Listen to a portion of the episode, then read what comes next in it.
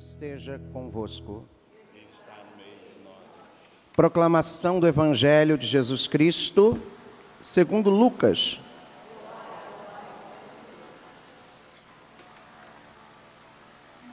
Aconteceu que, num dia de sábado, Jesus foi comer na casa de um dos chefes dos fariseus.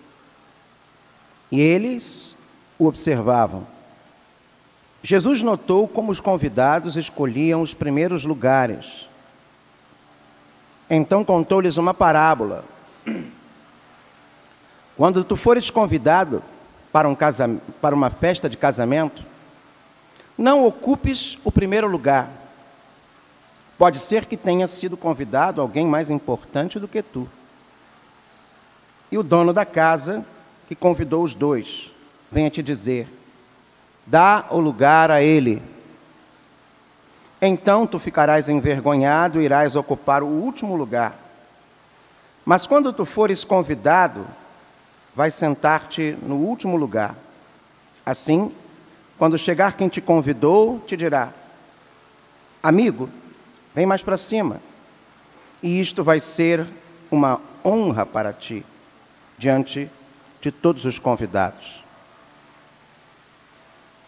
Porque quem se eleva será humilhado, e quem se humilha será exaltado. E disse também a quem o tinha convidado: Quando tu deres um almoço ou um jantar, não convide os teus amigos, nem teus irmãos, nem teus parentes, nem teus vizinhos ricos pois estes poderiam até convidar-te, e isto já seria a tua recompensa. Pelo contrário, quando deres uma festa, convida os pobres, os aleijados, os coxos, os cegos, então tu serás feliz, porque eles não te podem retribuir tu receberás a recompensa na ressurreição dos justos. Palavra da salvação. Caros irmãos, queridas irmãs, celebramos hoje, último domingo de agosto. Até agosto passou rápido, né? Normalmente é um mês tão devagar.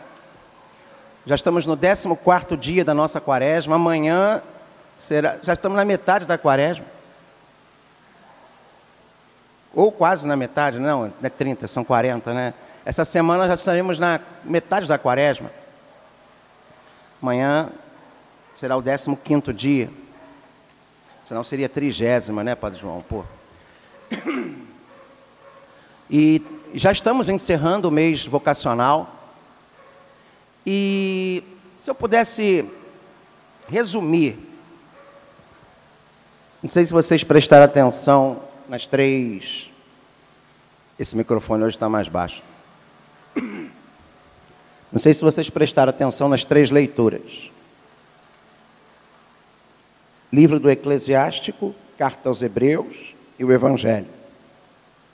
Qual palavra que vocês resumiriam essas três leituras da liturgia de hoje? Quem falou?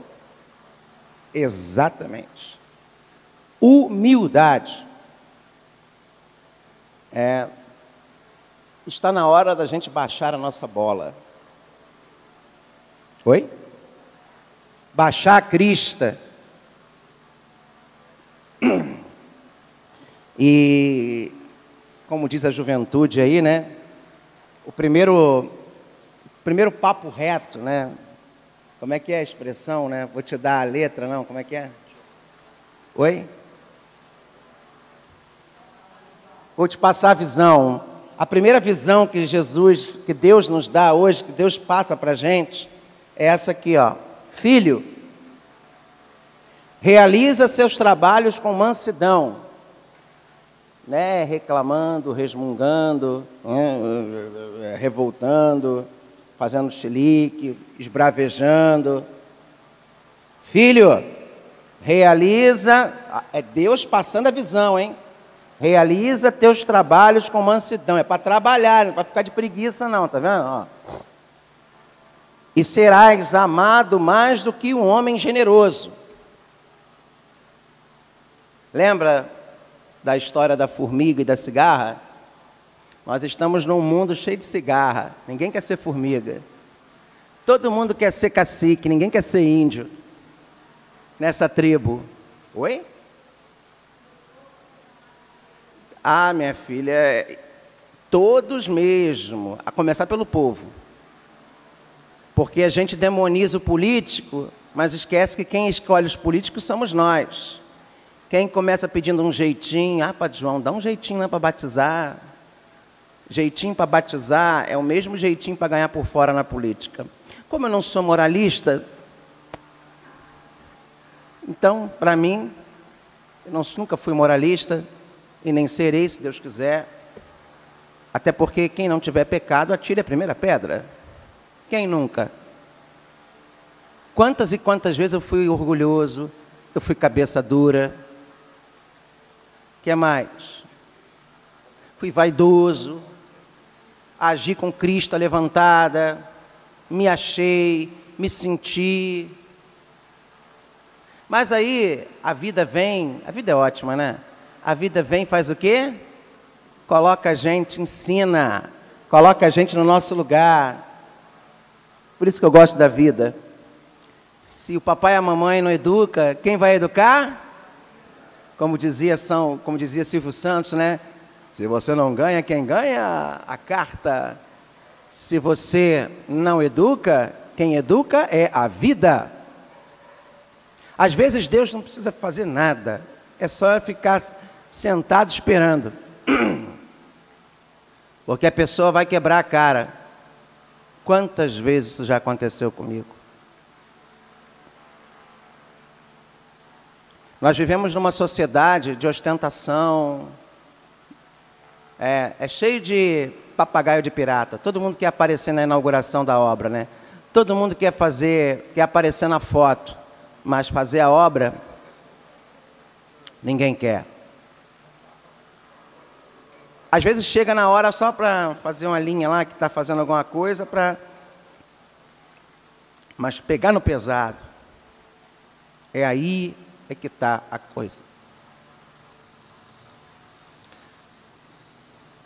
Quantas e quantas pessoas se aproximam buscando se aproveitar de você pelo que você representa, não pelo que você é, é pelo que você representa, para se promover em cima de você. Pisa em você, usa você e depois faz o quê? Descarta. Isso não acontece? E eu não estou falando aqui da igreja, não, porque na igreja tem a opção.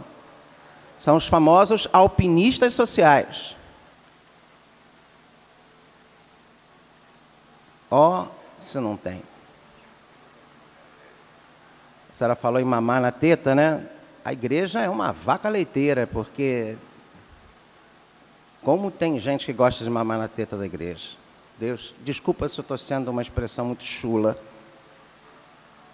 Mas nada mais dadivoso, né? Eu sou da roça, e quem é da roça sabe que o, o exemplo de fartura na roça é uma vaca leiteira. Não é? Lá em Trajano, a gente via aquelas vacas né, leiteiras, a gente chegava. Vocês nem sabem o que é, né? Aquela leiteira grande de ferro. Esses dias eu fui ali na casa da fechadura, na boa casa da fechadura do meu amigo Nicolau. Aí eu vi uma decoração com leiteiras.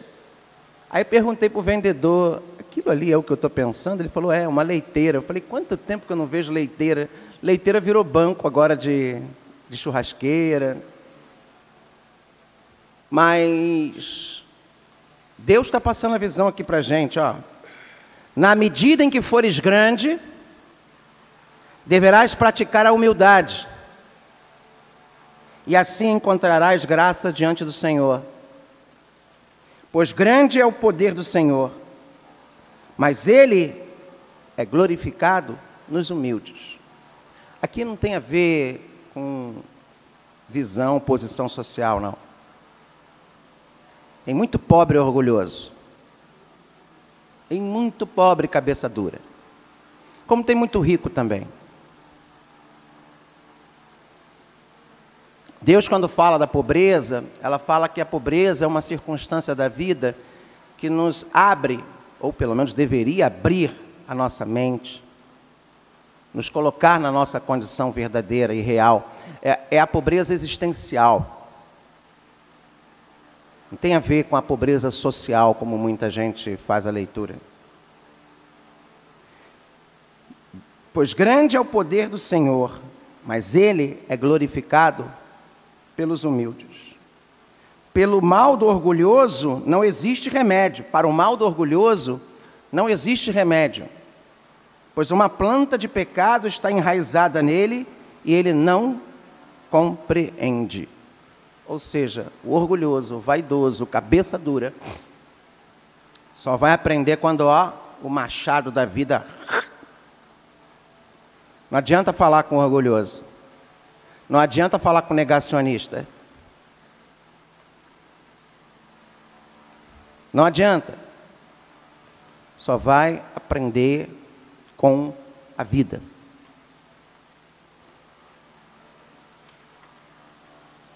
O homem inteligente, atenção, o homem inteligente reflete sobre as palavras dos sábios e com ouvido atento deseja a sabedoria. Ou seja, o fato de você ter conhecimento não significa que você é sábio. Você pode ser até inteligente. Mas o que seria sabedoria?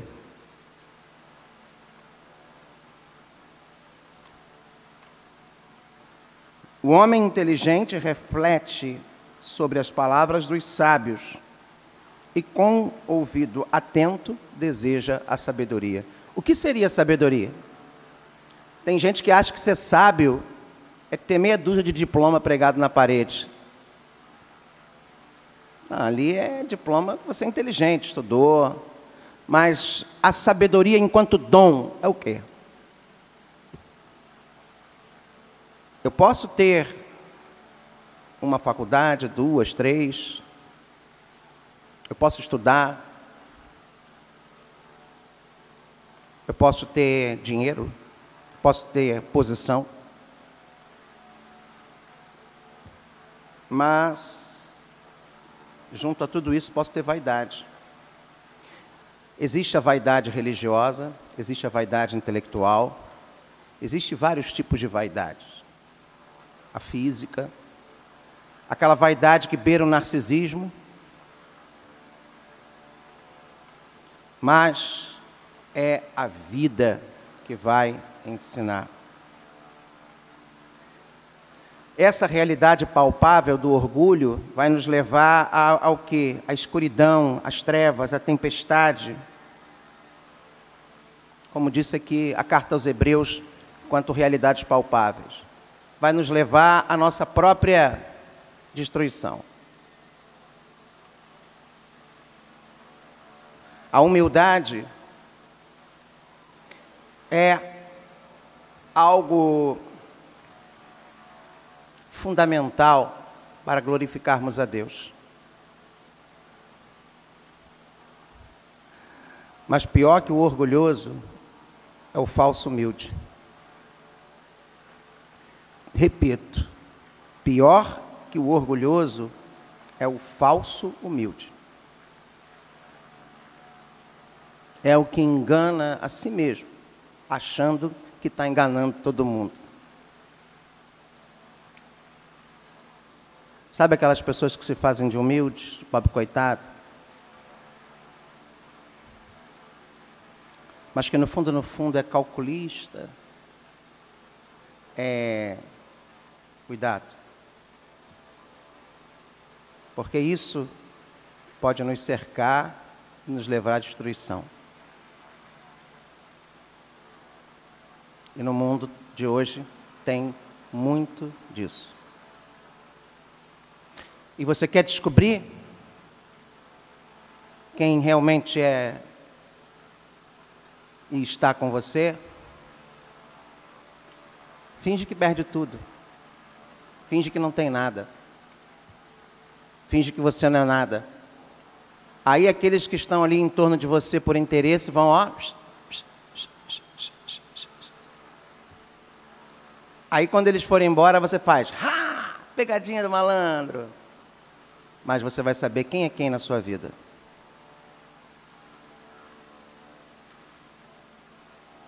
E tem horas na vida o afastamento das pessoas não é castigo, é livramento.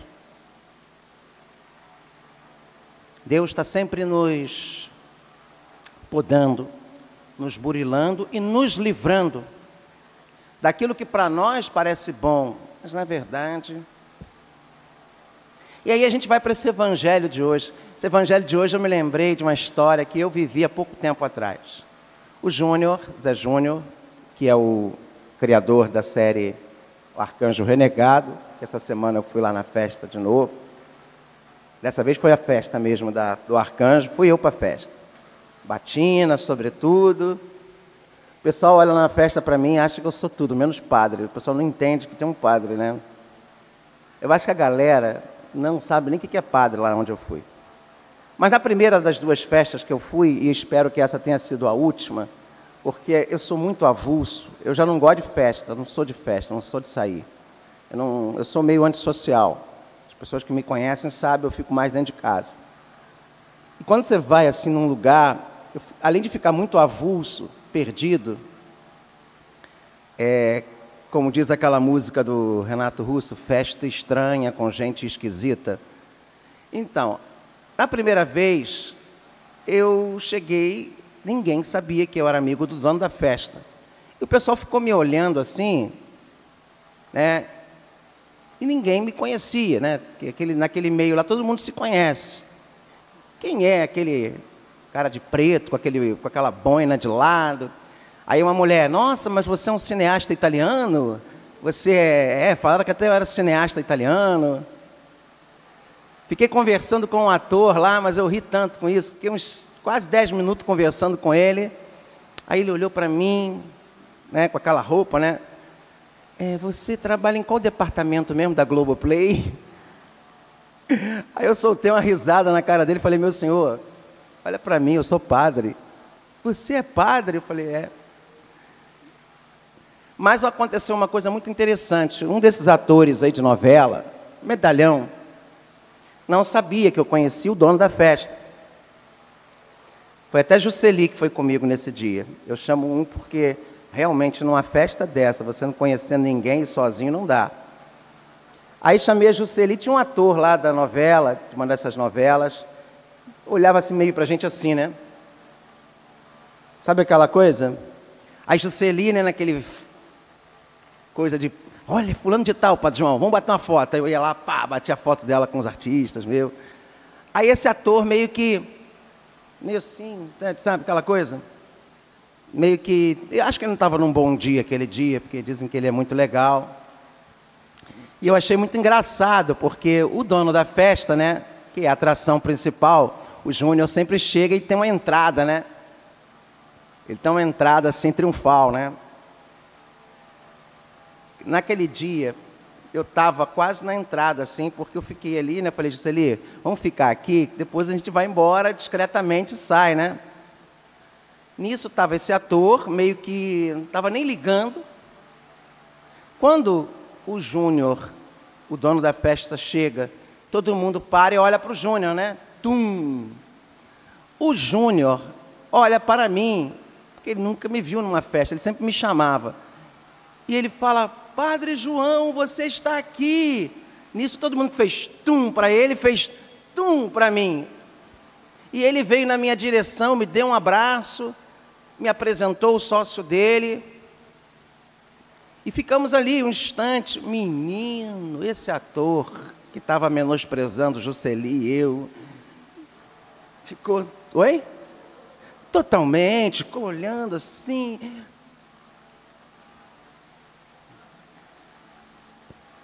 E assim, aí depois ele veio, né? Aí o Júnior foi cumpriment, me cumprimentou, eu, todo mundo da festa viu que, que eu era alguém que um certo valor para o Júnior. E e ficou todo mundo da festa olhando para mim assim, diferente. Eu me lembro muito desse evangelho. E esse ator começou, veio para cima de mim. Cara, você é padre, que barato, que legal, aí, posso bater uma foto com você? E não sei o quê. Eu olhei para ele, falei, cara, você está acabando de me fazer lembrar de um evangelho. Aí ele é mesmo, é, é. Eu falei, é. Só não vou dizer qual aqui porque estamos na festa, né? Mas eu me lembrei desse evangelho. Aí ele bateu foto comigo, eu bati foto com ele. No dia seguinte, o Júnior me manda um áudio desse ator, meio que pedindo um emprego para ele, falando: Adorei aquele padre, hein? É padre mesmo?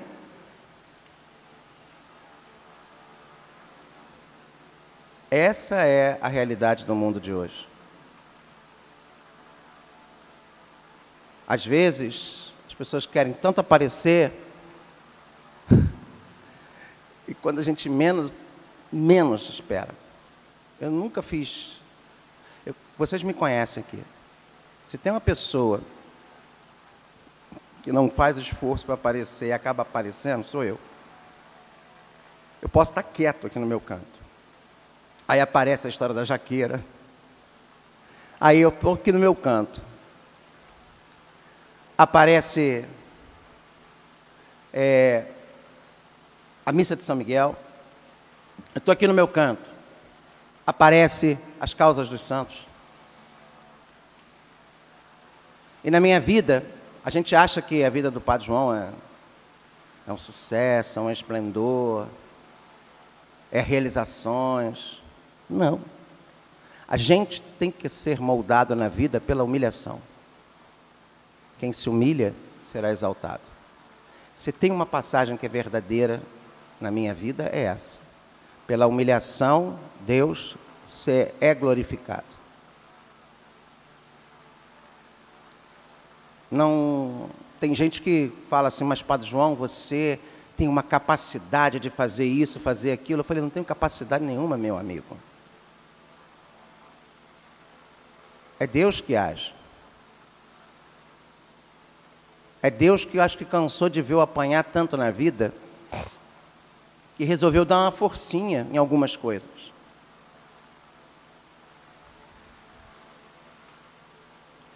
Eu fui pedir para fazer um doutorado, não recebi nenhuma resposta, nem que sim, nem que não. Aí veio o Papai do Céu e me deu um doutorado de presente. Caiu assim, ó. Uh, de paraquedas. Ou seja, Deus faz a parte dele. Aprende pela humilhação, aprende pela derrota, aprende apanhando. Olha, hoje em dia você pode me xingar, você pode me esculachar. Se eu amar você, você pode ter certeza que eu vou ser o cara mais sem vergonha do mundo. Eu quero amar como uma mãe ama seus filhos. Amor de mãe é aquele amor sem vergonha, né? O filho esculacha, o filho briga, o filho só falta bater. Mas a mãe gosta. Mas a mãe ama. Se tem alguém que é especialista em quem se exalta será humilhado, quem se humilha será exaltado, é a mãe. Quando o filho tem juízo, e diz e agradece aos pais por tudo que ele fez, que eles fizeram para você que é filho. Então a palavra de Deus hoje é uma palavra muito clara. Essa vaidade desse mundo aqui vai passar. A segunda leitura, a carta aos Hebreus, está falando aqui. Além das realidades palpáveis, existe o que? Mas vós vos aproximastes do monte Sião e da cidade do Deus vivo. Existe a Jerusalém celeste, a reunião festiva de milhões de anjos, a assembleia dos primogênitos, cujos nomes estão escritos nos céus, de Deus, o juiz de todos, dos espíritos justos que chegaram à perfeição, de Jesus, mediador da nova aliança. A nossa realidade, essa vaidade, vai tudo para o. Ah, agora tem gente jogando no mar também, jogando no ar. É, mas vai, fica aqui. O que, que nós vamos levar desse mundo? E o que, que nós vamos deixar nesse mundo? Talvez seja a pergunta que a gente tem que se fazer. Eu, ultimamente, tenho me feito muito isso. É, o amor é paciente, eu sei que é. Então a gente tem que pedir a Deus, dai-nos paciência. Tira de nós toda a ansiedade. Mas qual mãe, né? Quem nunca foi impaciente com o filho?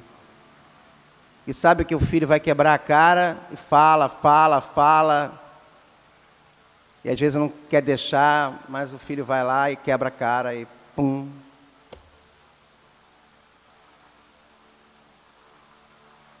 É, mas qual mãe, né? Quem nunca chegou para o filho e deu aquele papo? Acorda. Ai, ai, como a vida é boa, porque ela ensina. Ou pelo amor, ou pela. Então, gente, que seja pelo amor. Mas tá, tem muita gente perdida. Vamos rezar pelos que estão perdidos, para que se reencontrem. E o primeiro sintoma desse reencontro é a humildade. A humildade é a grande chave, é o grande segredo da vida. Creio em Deus.